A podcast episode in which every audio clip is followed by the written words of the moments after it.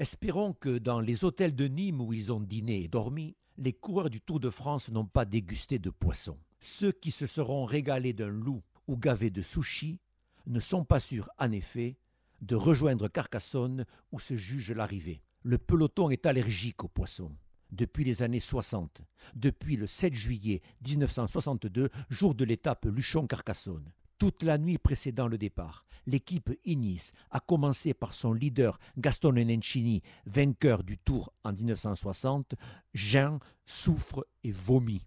Gaston Nencini et Alberto Assirelli abandonnent. Hans Junkermann et Franz de Mulder prennent le départ avant de disparaître dans le premier fourré pour chier.